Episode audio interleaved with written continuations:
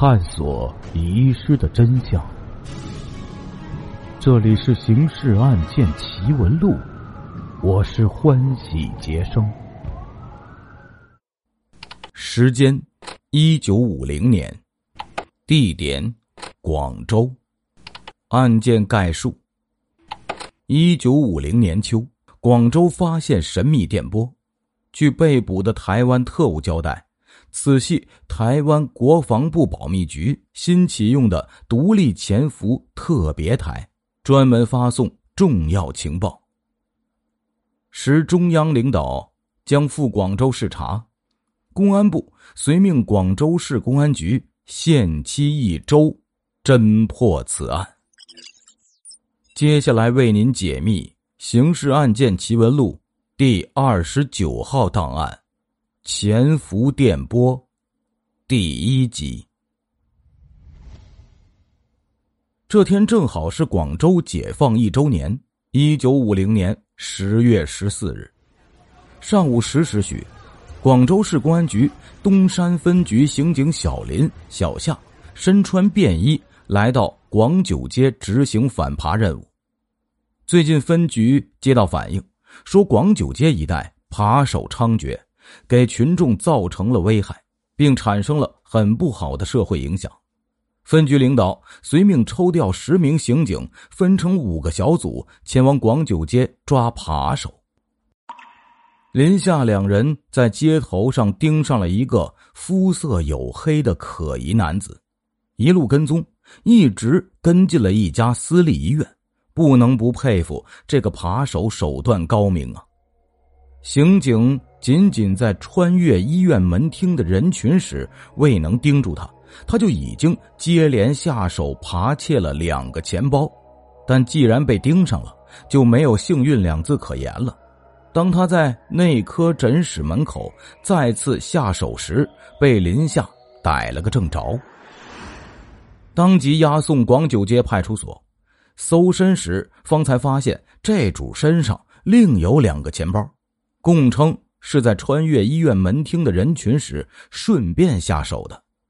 刑警打开钱包，于是就有了跟刑事案件无关，但远比扒窃案子重要的多的重大发现。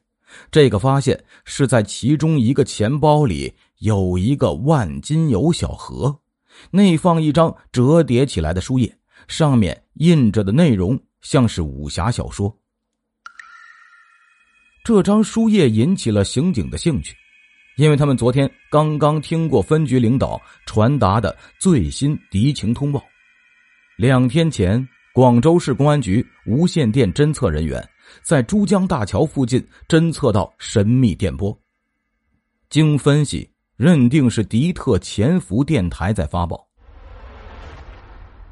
市局政保处虽要求各分局、派出所严密注意相关线索，现在刑警发现一张普通书页被郑重其事的整整齐齐折叠后放于金属小盒内，夹在钱包内的钞票当中，就想起了是否是特务在传递密写情报。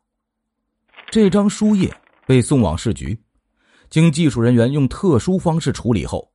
天头空白处显示出一行文字：“一共党中央要员将于近日赴北平赴穗视察，姓名时间待查。”一小时后，广州市公安局政保处当即派侦查员包启鼎、周成前往广九街派出所讯问扒手麦某。麦某供称，装有书页的那个钱包。系其在穿越医院门厅时，从一富家女打扮的中年女子的手提袋里所窃得的。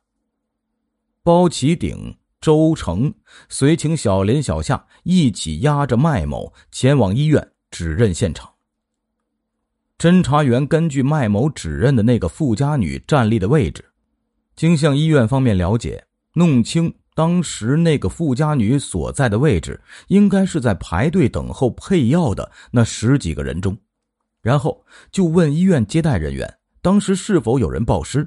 不知发生了什么情况的接待人员答称没有人报失，并分析说这可能是失主当时已经支付了药费，所以没有在意自己是否丢失了钱包。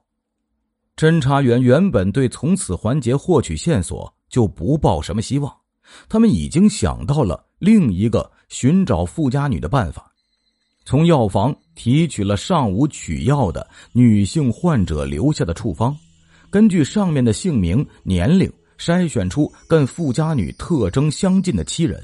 再按照他们所看的科别找到了相应的医生，请医生回忆上午看过的女病人情况。据一位内科医生回忆，那个富家女打扮的患者，那处方上显示姓名叫姚杰，在上午九点五十分左右到他那里看过病。主诉咳嗽、嗓子痛、头痛、流鼻涕，测量体温有低烧现象。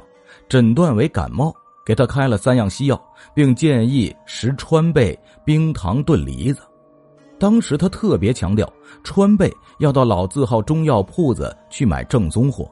该患者点头称是，说他家附近就是老字号天元堂中药店。侦查员根据这一线索，前往天元堂中药店所在的福行街一带去调查，在派出所的协助下。只用了两个小时，就找到了那个富家女姚杰，当即传讯。姚杰很快就做了交代，她的丈夫是国民党军队的一名上校军官，一九四九年初已随部队撤往台湾。像他这样身份的，正是国民党特务机构发展潜伏特务的最佳人选。于是，仅仅几个月后。就被国民党国防部保密局的一名中校特工持其丈夫的亲笔信函登门，发展为保密局的潜伏特务，身份是地下交通员，承担传送情报使命。被窃的那个钱包中的那张书页，是其上线特务当天上午在东升百货公司约见他时交给他的。让他第二天中午送往珠江大桥的秘密情报交接点桥下的一块毫不显眼的石头下。这是姚杰当特务以来的首次活动，他根本没有想到钱包竟会失窃，从而暴露身份，导致落网。讯问之后，立刻搜查了姚杰住所，没有任何发现。搜查后，姚杰即被正式逮捕。市局政保处对该案做了分析，认为姚杰传送重要情报之类的，跟之前发现的神秘电波有关联。那发送神秘电波的电台是敌特机关的一个新启用的机密电台，很有可能是敌特机关专为发送此类重要情报而设的。这一案情当即被送报至。广州市公安局主管政保工作的副局长陈博的案头，陈博顿时吃惊不小，因为这份情报所言属实。最近确实有中央领导将赋税视察，公安局已经奉命进行安全保卫准备工作了。按照规定，广州市公安局立刻将这一情况以机要急电方式向公安部报告。公安部领导对该案甚为重视，当晚即回电下令，限一周内侦破该电台，务必切断敌特分子跟海外的情报输送纽带。次日上午，陈博在他的办公室召集由其亲自点名的，包括包启鼎、周成在内的五名侦查员，宣布组建专案组，负责侦查该案。陈伯别名布鲁，是中共保卫战线上的著名人物。他在延安时曾被毛泽东称为“红色福尔摩斯”，之前曾任江西省解放后的首任公安厅长。他向专案组传达了公安部的指令，说从今天起算，要求七天内务必侦破案件。陈伯扳着指头逐日计算，我们要求该敌台的。最后一道电波只能在二十一日午夜前发出，否则我们无法向党和人民交代了。专案组在组长彭锦发的指挥下，当即投入工作。全组分成两波，同时调查上下线特务。三人前往姚杰所交代的珠江大桥密藏情报点蹲守，二人去看守所提审姚杰。姚杰供称，上线特务三十五岁左右，中等身材，长相文雅，举止潇洒，听口音是广州当地人，自称姓马，他唤之马先生。以他的富家女眼光判断。马先生应当是有钱人家庭出身。九月二十八日，姚杰接到马先生的信，用暗语约他次日傍晚前往百鹏坊如意酒家吃饭。他如约而去，对上暗号后，马先生说：“奉命跟你谈话，以以恋爱样式进行，请你坐在我身边。”姚杰知道这是组织审查，自是从命。这样，在外人眼睛看来。这是一对中年男女密友在浪漫用餐，其实一脸微笑的马先生提出的许多问题，使姚杰非常紧张。这顿饭吃了两个小时，最后马先生说：“你所说的内容跟我们调查的没有出入，恭喜你通过了审查，否则今晚你就会消失了。你准备正式投入我们的工作吧。”听众朋友，我们今天的故事就讲到这里了，感谢您的支持与帮助，并且感谢您的收听。